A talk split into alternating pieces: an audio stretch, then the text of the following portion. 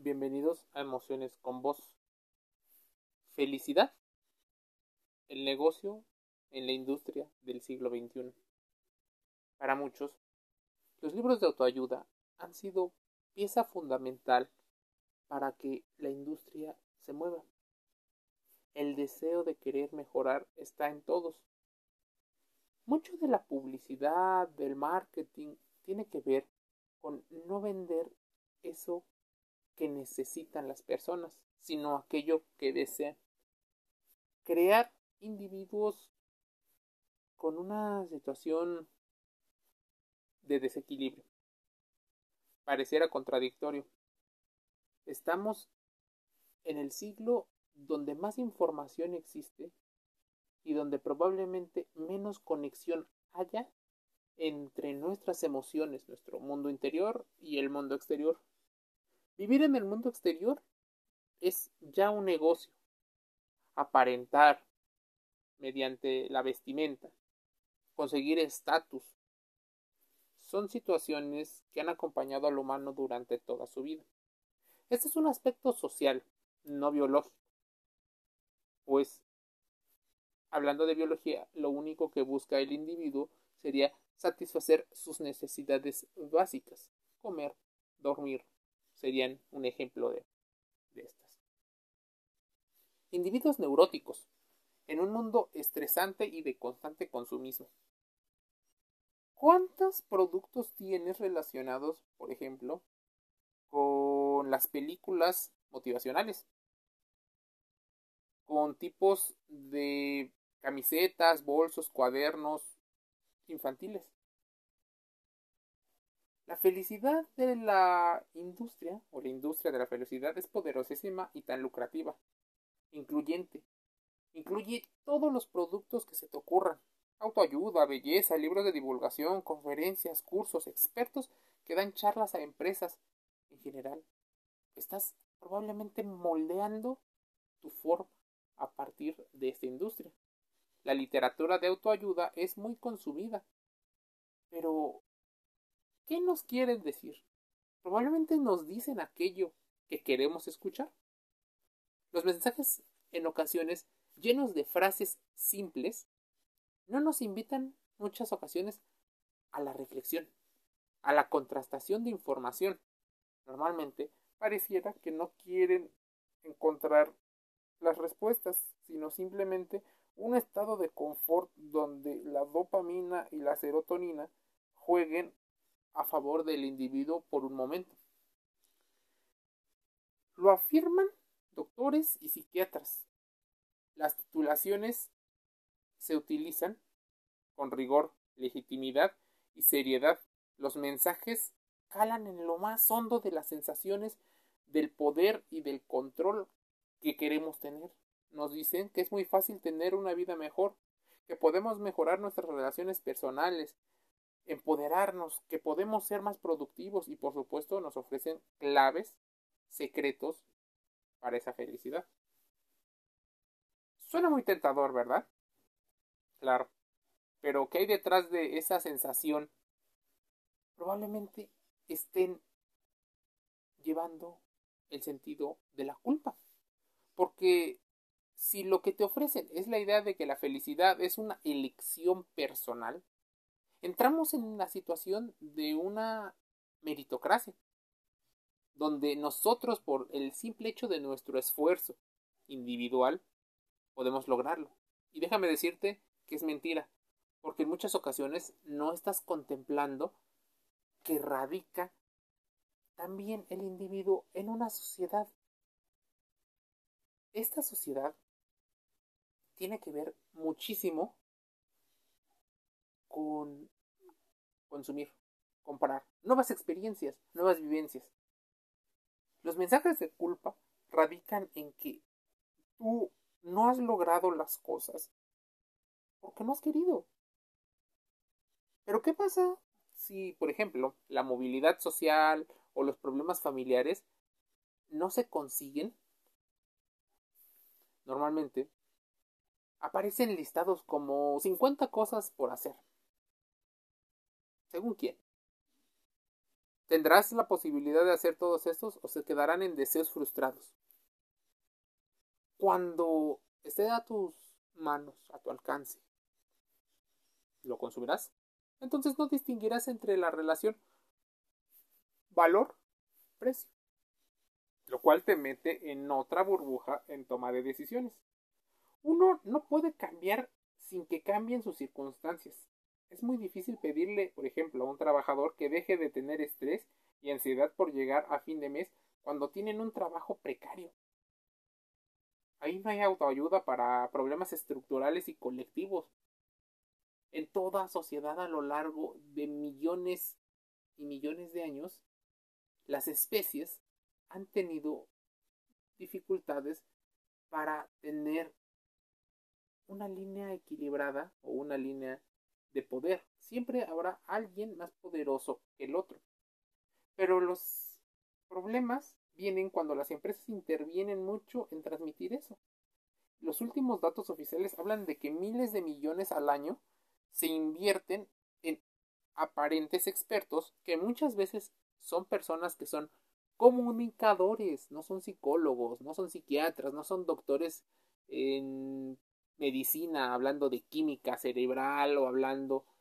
Tampoco son sociólogos que te explican el trasfondo de muchas de las cosas. No. Son comunicadores. Es como la gente que aparece en la televisión. Existen claves para vender la felicidad. Por ejemplo, el dinero te da la felicidad. Entonces muchas personas persiguen puestos mucho más altos y hacen todo por conseguirlo. Los libros te lo mencionan, cómo conseguir el puesto, cómo ser un líder exitoso, cómo ser un padre respetable, cómo ser un individuo, cómo ser, cómo ser. Constantemente estás persiguiendo nuevos objetivos renovados. Por eso el portafolio de libros y de situaciones de autoayuda es inmenso. Siempre habrá una necesidad. Y las necesidades incluso podrían ser medidas en unas cuantas muy básicas. Primero, ¿por qué te ayudan? Nadie puede negar que detrás del dinero hay seguridad y planes que te hacen tener más confort. Con dinero no se erosionan tanto las relaciones familiares. Los ricos también sufren, pero no sufren de la misma manera que sufre un pobre. Y no estoy hablando solo de dinero, estoy hablando de posibilidades, por ejemplo, la alimentación o el lugar donde puedes vivir. ¿Un pobre puede ser feliz? Precisamente, podría decirte que sí. Hablar de las condiciones en las que se pueden ser felices y utilizar las estadísticas que normalmente utilizan entre las poblaciones más felices y menos felices, te puedo decir que sí. Pero, ¿quién habla más de la felicidad? ¿Los ricos o los pobres? Los ricos hablan de la felicidad de los pobres, normalmente los pobres aspiran a ser aparentemente igual de felices que los ricos. Y entonces, ¿qué es la felicidad? Es una cuestión cultural. Los libros de autoayuda te dicen que la felicidad es como un músculo, hay que entrenarlo. No importa lo que haya a tu alrededor, te aíslan en un solo individuo que trabaja constantemente. Incluso la ONU creó el Día de la Felicidad, 20 de marzo. La ONU responde a una demanda social. Pero, ¿qué es la felicidad? ¿De quién es la felicidad? ¿Dónde está la felicidad? ¿En las redes sociales? ¿Qué pasa si estamos creando una especie de universo paralelo donde la felicidad forma parte del trabajo? Por eso, muchas personas han utilizado ya el término salario emocional. El salario emocional, las empresas te quieren vender que las condiciones de trabajo con el ambiente y el espacio influyen en tu bienestar. El problema es que el salario te lo da la empresa como un premio por si haces bien las cosas. Pero si no, también podrían tener la posibilidad de quitártelas. Entonces es un condicionamiento para que rindas y tal vez eso te lleve a un bucle de estrés. Escribe mucho sobre felicidad, sobre autoayuda. Lo que sí podríamos pensar es La gente tiene el derecho a no ser positivos, probablemente a no estar feliz todo el tiempo, a no sentirse bien porque es algo que ha pasado mal. Esto, amigos de emociones con vos, es importantísimo, pues también tienes el derecho a equivocarte, pues es parte de un proceso. Pero no vayas equivocándote una y otra vez.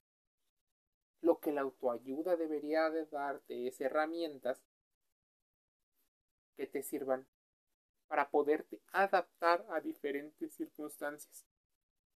No darte secretos o tips para lograr que ya no lo exista, que ya no haya el problema, porque los problemas cambian, depende. También las circunstancias de los otros individuos que te rodean. ¿La ansiedad se cura con libros? Para muchos, esto podría ser una respuesta negativa. Claro que no, pero la forma en la que procesas la información sí podría influir un poco en las estrategias que utilizas para poder responder a este estrés. Podría ser el fraude del siglo XXI. ¿Cuántos coaches no han querido vender esta situación? Existen sin fin de estudios. Incluso hay productos que te venden la felicidad. Sus actores y actrices aparecen sonriendo. Entre la maniobra publicitaria y la generación de una imagen de marca amigable, bajo la coartada filantrópica crecen muchos intereses económicos.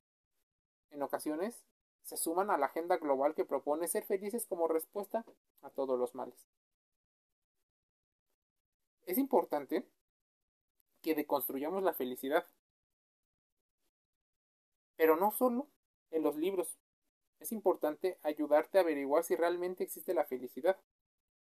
No hay reglas ni pautas, solo mucho conocimiento y autoconocimiento. La felicidad puede ayudarte, sí, pero no viene envasada en un producto. Tal vez la felicidad tiene que ver también con química, física. Una persona simplemente tiene que decir, voy a entender mis emociones. Voy hacerlo. Voy a hacerlo. Entonces empieza un autoconocimiento. Emociones con vos cierra una sesión más de podcast, invitándote a suscribirte a Spotify. Envío un saludo.